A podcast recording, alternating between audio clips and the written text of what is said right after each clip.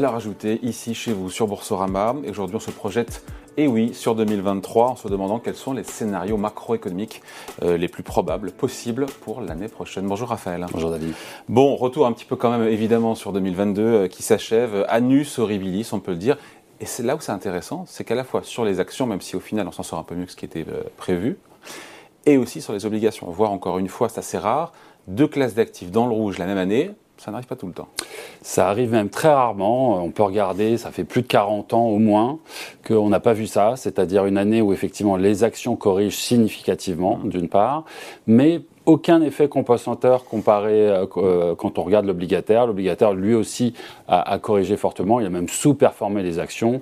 Donc là, on est sur une année qui est assez particulière. Voilà. Comment on l'explique A posteriori, c'est toujours facile, mais comment est-ce qu'on l'explique?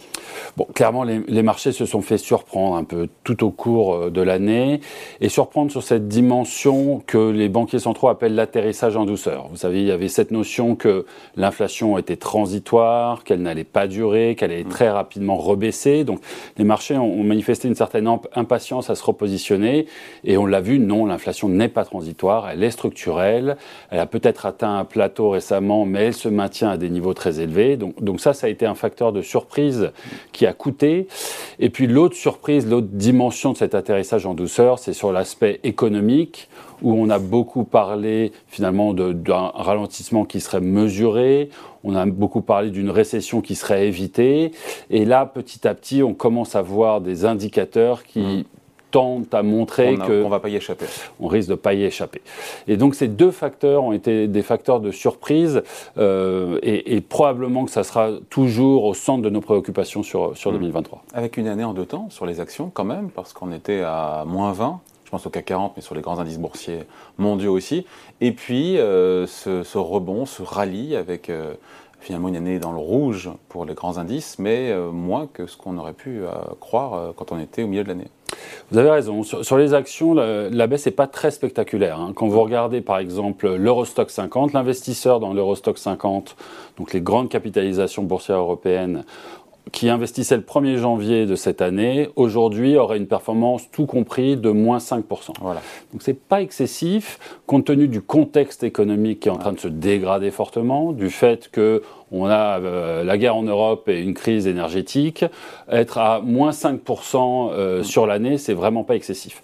Donc effectivement, un rebond qui a surpris, il y a des facteurs probablement techniques aussi, un marché qui était assez peu investi, euh, des gens qui cherchent à se repositionner en, amont de la fin d'année. Mais une inflation qui peut-être a atteint son, son sommet, qui peut-être va euh, ralentir et donc ce qui infléchit un petit peu le, pas discours des banquiers centraux, mais en tout cas euh, des hausses de taux qui ne sont plus en mode jumbo, mais qui seraient plus mesurées. Voilà, on, revient à cette notion d'impatience, c'est-à-dire que le marché a, a, très longtemps attendu ce point d'inflexion de l'inflation, un moment où on commençait enfin à voir l'inflation décélérer. Le, marché l'a beaucoup anticipé, trop tôt en juillet dans un premier temps. Finalement, effectivement, ce point d'inflexion semble avoir été atteint. Alors, on va voir dans quelle mesure cette inflation décélère et rebaisse rapidement. Ça, ça sera probablement une inconnue pour l'année prochaine. Mais globalement, effectivement, le marché s'est rassénéré en voyant qu'enfin le point d'inflexion a été atteint.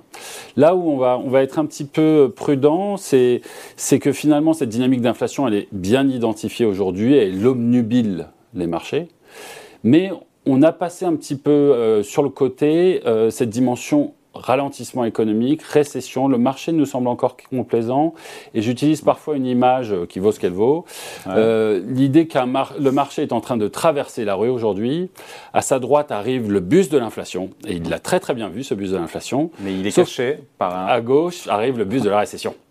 Et peut-être que l'inquiétude c'est que certes l'inflation est aujourd'hui un point d'inflexion et le marché se rassure, mais attention au ralentissement économique qui, nous guette. Bon, euh, on est fin 2022. Où est-ce qu'on en est en termes de valorisation des deux principales classes d'actifs, actions et obligations Une fois qu'on a dit tout ça? Alors, il faut vraiment faire la distinction effectivement entre les deux classes d'actifs. Sur la partie actions, on a certes corrigé en termes de multiples de valorisation. Le marché est moins cher qu'il n'était. On est parti d'un point très haut parce que les multiples s'étaient vraiment emballés à la suite du Covid. Euh, aujourd'hui, on a, corrigé, on reste globalement sur des points relativement élevés. Si vous regardez de manière lissée sur des, multiples de valorisation long terme, euh, vous êtes aux moyennes historiques, voire même supérieures aux moyennes historiques. Donc impossible de dire que le marché, les marchés boursiers ne sont pas chers. Ils sont dans leur moyenne historique. Ils sont dans leur moyenne historique. Donc c'est pas très engageant. Hmm. On peut peut-être argumenter que ça pourrait aller plus haut, plus bas, mais globalement on ne peut pas dire dans ce contexte de ralentissement économique, les marchés sont vraiment pas chers, c'est le moment de, redéployer. Hmm. Euh, donc, donc ça, ça va être un, premier point d'incertitude et, de prudence. Sur le marché obligataire, la photo est un peu différente. On a un marché obligataire qui a très lourdement sous-performé ah. cette année de manière assez spectaculaire. On est autour de hein. moins 15 ou moins 20% en termes de valorisation sur les obligations. Hein. Alors voilà, ça va dépendre de certains, des classes d'actifs, mais globalement, l'investment grade a sous-performé le haut rendement. Donc les entreprises les mieux notées Les entreprises les mieux notées ont sous-performé les entreprises les moins bien notées, qui elles-mêmes ont sous-performé les actions. Donc euh, la table est, est ah complètement renversée. Ah, c'est clair.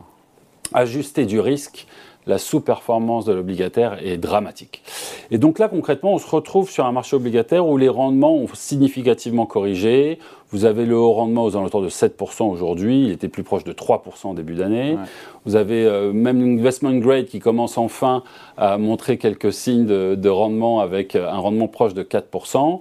Et donc une correction qui a été spectaculaire. On est capable aujourd'hui de financer des entreprises de belles signatures, de belle qualité et d'avoir un rendement en face, de collecter 3, 4, 5% sur des, maturités raisonnablement Ce qui explique d'ailleurs euh, cette flopée de fonds obligataires à échéance dont on a parlé ici dans Valeur Ajoutée, de beaucoup de sociétés de gestion qui se sont lancées parce qu'il y a du rendement et il y a de la visibilité sur quelques années en termes de rendement sur des boîtes bien notées.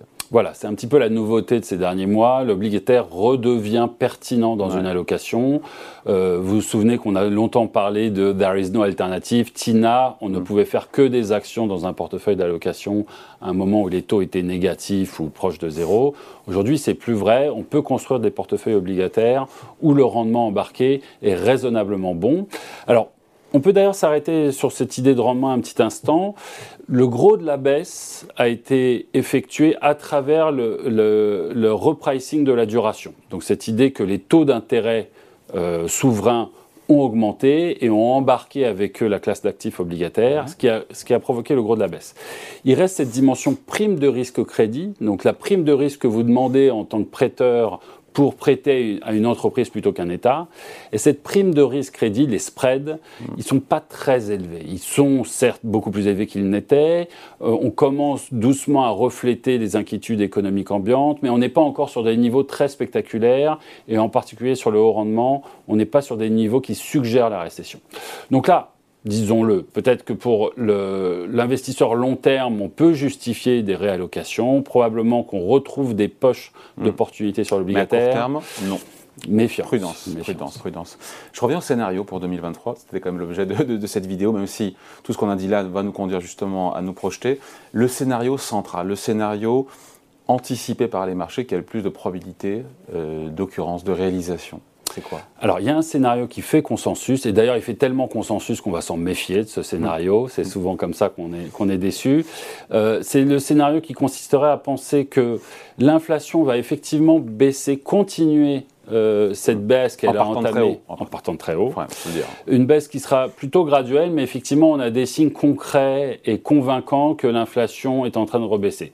Les matières premières sont, euh, ont bien décroché comparé à leur plus haut de cet été. Les prix du fret sont revenus au niveau pré-Covid, du fret maritime. On a quelques indicateurs d'inflation plus ponctuels aussi qui sont très encourageants.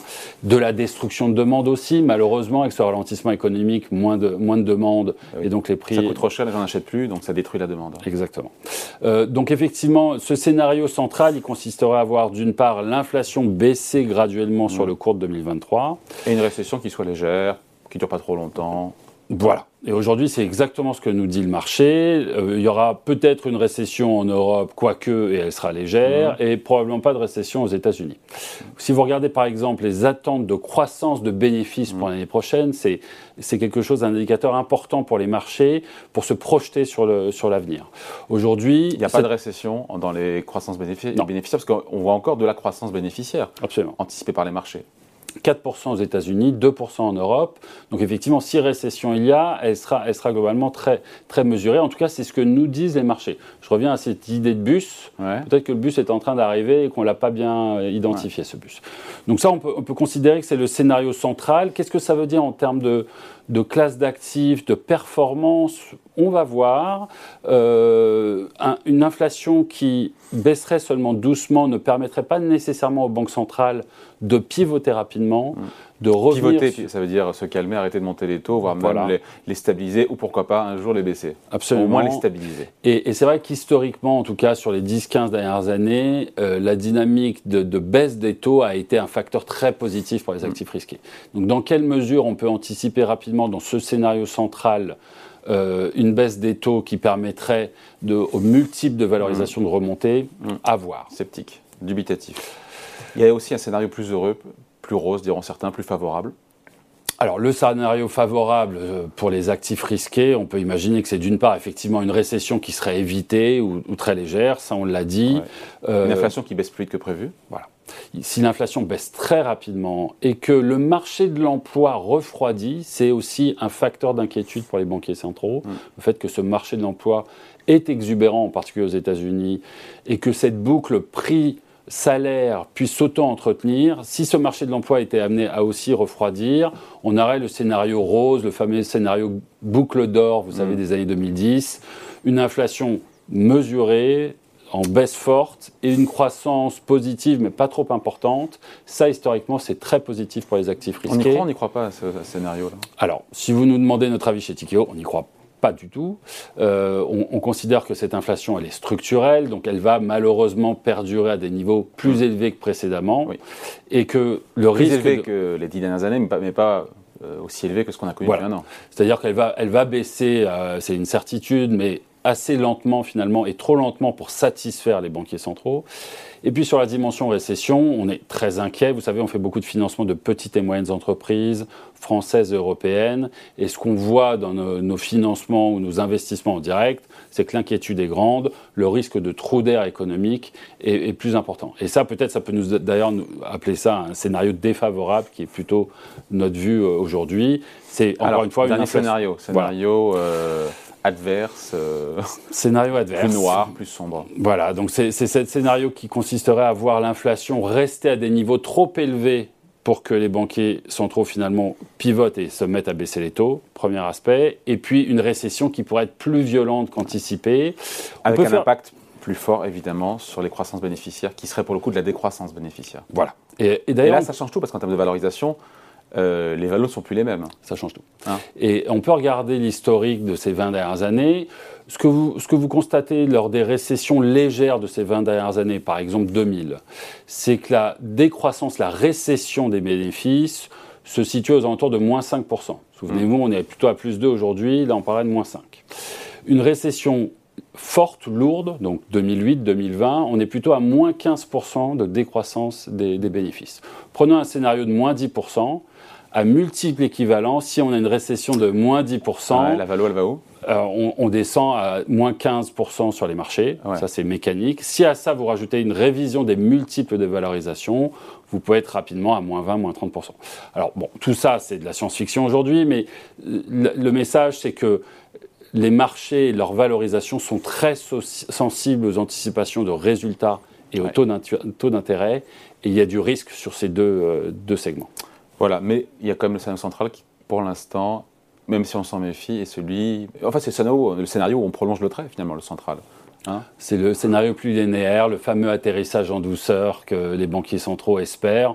On a beaucoup parlé. on commence à voir comme aux États-Unis, pour l'instant, pour l'instant, il joue pas si mal, euh, Jerome Powell. Hein. Pour l'instant, on est, on est sur une dynamique qui pourrait peut-être laisser espérer que oui, il n'y aura pas de crash. On a quand même quelques cracks aujourd'hui qui apparaissent. L'immobilier aux États-Unis. L'immobilier en est un, très clairement. Quoi d'autre et, alors, sur, sur, les cracks, on voit qu'en termes de, consommation, le consommateur est en train de, s'épuiser. Euh, américain. Américain. Il a abondamment utilisé ce matelas Covid euh, qui date du Covid, vous savez, lorsque les gouvernements ont financé un petit peu la, la reprise. envoyé des chèques. Envoyé à l'échec. Ses indices de confiance sont au plus bas, parfois historiques. La croissance de son revenu disponible ajusté de l'inflation, donc en termes réels, est très négative aujourd'hui. On lui raconte qu'il euh, va avoir des problèmes à la pompe euh, cet hiver. Euh, il, est, il est très inquiet. Et, ça, c'est important parce que cette robustesse de la consommation, en particulier aux États-Unis, a permis aux entreprises de maintenir leurs bénéfices. Est-ce qu'elle va perdurer dans les mois qui viennent? C'est à voir. Allez, merci beaucoup. Explication signée Raphaël. Tu vois, merci Raphaël. Merci Ali. Valeur ajoutée revient la semaine prochaine ici chez vous sur Boursorama.